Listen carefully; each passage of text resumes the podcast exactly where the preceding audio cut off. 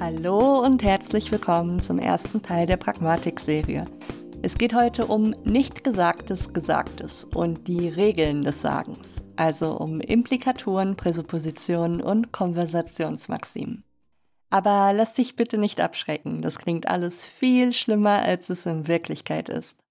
Bevor wir in das Thema einsteigen, gibt es da noch eine kleine Überraschung. Wenn du dem Podcast schon länger lauscht, wirst du dich an Verena erinnern, mit der ich in Episode 18 über Sprache und Identität gesprochen habe. Auch sie besitzt einen Podcast. Er hieß Schon gewusst und wurde vor kurzem zu Wissenschaft Sprache umbenannt. In der neuen Staffel soll Mehrsprachigkeit durch Interviews mit mehrsprachigen Menschen einen größeren Raum erhalten. Ich hatte nun die Ehre, als erste von meiner Sprachbiografie erzählen zu dürfen. Wer also an Sprachwissenschaft, dem Leben anderer oder insbesondere meinem Leben interessiert ist, sollte sich das Interview unbedingt anhören. Es ist so gesehen eine Extrafolge. Den Link dazu packe ich in die Show Notes. Nun geht's aber los mit der Implikatur.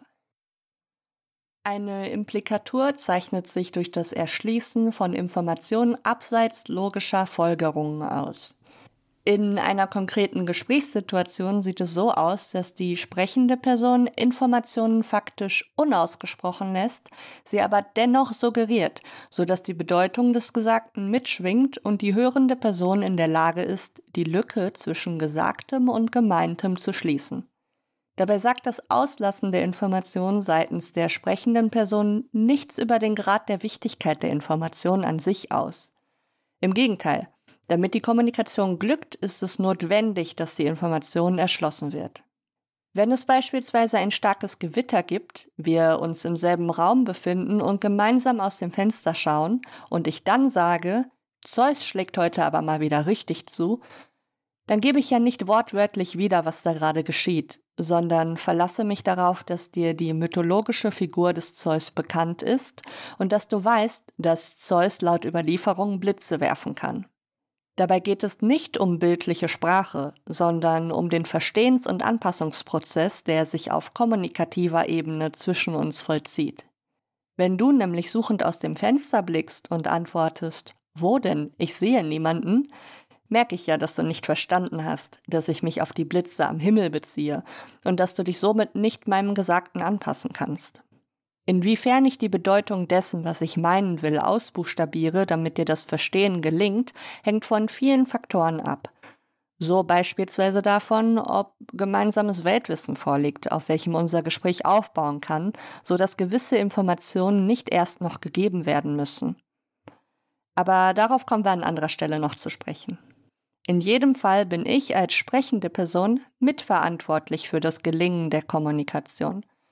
Paul Grice spricht hier vom Kooperativitätsprinzip. Demnach muss ein Gesprächsbeitrag möglichst so präzise an den Zweck oder die Richtung des Gesprächs angepasst sein, dass er nicht mehr und auch nicht weniger als nötig zum Gespräch beiträgt. Das ist kooperativ in dem Sinne, dass dadurch Kommunikation scheinbar erleichtert wird. Diesem Prinzip folgen dann einige Maximen. Da gibt es die der Quantität, nach der wir einen Beitrag so informativ wie möglich, aber auch nicht informativer als nötig gestalten sollen. Was die Qualität angeht, so mahnen die Maximen zu Korrektheit und absoluter Überzeugung. Wir müssen uns sicher sein und beweisen können, dass das, was wir sagen, nicht falsch ist. Außerdem hat unser Beitrag Relevanz zu sein, womit wir schon die dritte Maxime geklärt hätten. Die vierte Maxime, die der Art und Weise, hält uns zu einer gewissen Sprechweise an.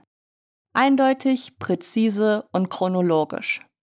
Merkwürdige Ausdrücke, Mehrdeutigkeit, Weitschweifigkeit und eine falsche Reihenfolge sind hier nicht erwünscht. Bei all der Präzision, die hier verlangt wird, fehlt es den Maximen aber selbst an klaren Linien. So ist beispielsweise nur schwer abzuschätzen, was im jeweiligen Moment die richtige Menge an Informationen ist oder wie relevant ein Beitrag für unser Gegenüber überhaupt ist. Ich als Sprecherin kann nur schwer abschätzen, welche Informationen für dich relevant sind. Denn letztendlich wende ich mich an ein breites Spektrum an Hörerinnen, von denen ich nicht weiß, inwiefern sie mit der Pragmatik oder der Linguistik im Allgemeinen vertraut sind. Für die eine oder andere Person sind meine Erklärungen viel zu banal. Für andere setze ich dagegen schon viel zu weit oben an, so dass diese Episode eigentlich mehr Erklärungen bedarf, als ich überhaupt gebe. Und dann gibt es da noch alle möglichen Varianten dazwischen.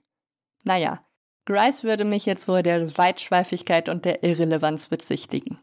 Und dennoch, ein allgemeingültiges Maß für Relevanz und Quantität gibt es einfach nicht. Genauso wenig wird von den Maximen präzisiert, was eigentlich ein merkwürdiger Ausdruck wäre. Der Aufruf zur Vermeidung von unklaren und merkwürdigen Ausdrücken ist damit selbst allzu unklar definiert. Und Mehrdeutigkeit zu vermeiden, worum ja auch gebeten wird, wird bei der generellen Ambiguität von Sprache ebenfalls zu einer Herausforderung.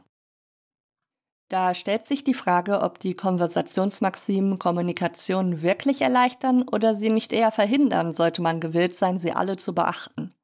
Und tatsächlich sind diese Maximen laut Grice verletzungsgefährdet. Wird eine Maxime verletzt, so löst sie eine Implikatur aus. Es muss also von der hörenden Person aus dem Gesagten das Gemeinte erschlossen werden, wie wir zu Beginn der Episode schon gelernt haben. Die Verantwortung für dieses Dilemma liegt dabei vollkommen bei der sprechenden Person. Sie hat dann nämlich nicht versucht, Verwirrungen oder Widersprüche zu vermeiden, oder sie gibt bewusst zu wenig Informationen bzw. verstößt ganz offen gegen eine Maxime.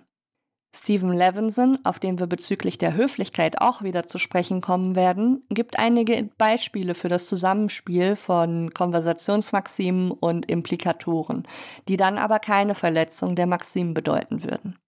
Die Aussage, Maria hat einen Doktortitel, bedingt zum Beispiel, dass die sprechende Person weiß, dass Maria einen Doktortitel hat. Ansonsten würde sie lügen oder halbe Wahrheiten verbreiten, womit die Qualitätsmaxime verletzt werden würde. Maria hat drei Katzen muss dagegen bedeuten, dass Maria nicht mehr als drei Katzen besitzt, weil andernfalls die Maxime der Quantität verletzt werden würde. Und Hans ging zu Bett und zog die Schuhe aus, muss Levinson zufolge bedeuten, dass Hans wirklich erst ins Bett ging und dann die Schuhe auszog, weil ansonsten ja die chronologische Reihenfolge nicht beachtet worden wäre. Ich hoffe, dass ich bis hierhin schon mal ein Gefühl dafür vermitteln konnte, was eine Implikatur eigentlich ist und wie sich Sprechen im zwischenmenschlichen Kontakt vollzieht.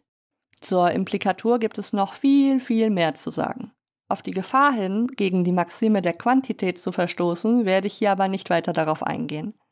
Stattdessen soll es hier noch kurz um die pragmatische Präsupposition gehen, bevor wir im nächsten Teil auch schon über die Sprechakttheorie sprechen. Auch von der Präsupposition sind diverse Formen beschrieben worden, und auch hier geht es um den Informationsgehalt des Gesagten. Zunächst einmal wird zwischen semantischen und pragmatischen Präsuppositionen unterschieden. Für die semantische Präsupposition ist der Wahrheitswert einer Information zentral, während bei der pragmatischen Präsupposition Abgleichung und Anpassung von Information vollzogen wird. Da gibt es zum Beispiel die sogenannten faktiven Präsuppositionen, die durch faktive Verben wie wissen, bereuen, erkennen oder tadeln erkennbar werden. Wenn ich sage, Emil bereut Suppe gegessen zu haben, steckt darin die Information, dass Emil Suppe gegessen hat. Das bleibt auch so, wenn ich sage, Emil bereut es nicht, Suppe gegessen zu haben. Denn es ändert ja nichts daran, dass er Suppe gegessen hat. Ähnlich verhält es sich mit Präsuppositionen in Form von Fokuspartikeln wie nur, auch, noch, selbst oder sogar. Zu sagen, nur Benjamin Blümchen tanzte auf einem Bein, bedeutet, dass es außer Benjamin Blümchen noch andere gab, die auf einem Bein hätten tanzen können, es allerdings nicht taten.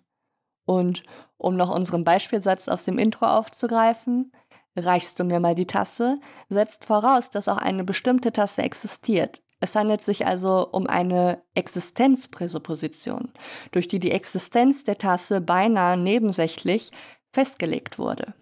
Im Sprechen der sprechenden Person wird also die Existenz einer Entität festgelegt, ohne dass explizit erwähnt wird, dass diese Entität existiert. Das alles vollzieht sich zunächst einmal auf Satzebene und ist insofern als semantische Präsupposition zu verstehen.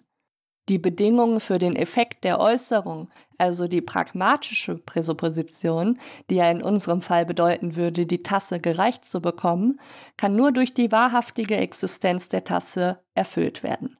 Diese wird durch die Kommunikationssituation an sich schon unmittelbar geprüft. Denn wenn die Entität, auf die referiert wird, nicht existiert, kommt es zu Interferenzen. Die hörende Person sucht eine Tasse und kann sie nicht finden. Womöglich gerät sie in Panik und wirft der sprechenden Person vor, etwas von ihr zu verlangen, was sie nicht erfüllen kann, woraufhin die sprechende Person der hörenden Person womöglich vorwirft, Tomaten auf den Augen zu haben und ihr die Tasse an den Kopf wirft, gegeben sie findet die Tasse dann selbst. Und so nimmt das Chaos seinen Lauf. Die Kommunikation ist theoretisch zum Scheitern verurteilt. Aber auch nur theoretisch. Die Pragmatik ist hier insbesondere daran interessiert, wie in der Gesprächssituation mit einer jeweiligen Information und dem Sein oder Nichtsein einer Entität oder eines Sachverhalts umgegangen wird. Erwähnenswert wäre dann noch die sogenannte Akkommodation. Diese wird von der hörenden Person vollzogen, wenn das Gesagte nicht den Informationen des bisherigen Common Grounds entspricht. Der Common Ground, also das mit den anderen am Gespräch beteiligten Personen geteilte Weltwissen, wird durch die neuen Informationen aktualisiert, wobei als gegeben vorausgesetzt wird, dass die präsupponierte Information auch der Wahrheit entspricht. Der gegebene Überblick soll uns an dieser Stelle erst einmal reichen, um zu verstehen, wie wir überhaupt sprachlich Informationen vermitteln. Im nächsten Teil, der nächsten Freitag erscheinen wird, kommen wir zur Sprechakttheorie von Searle. Es bleibt also spannend. Ciao und bis bald, deine Raluca.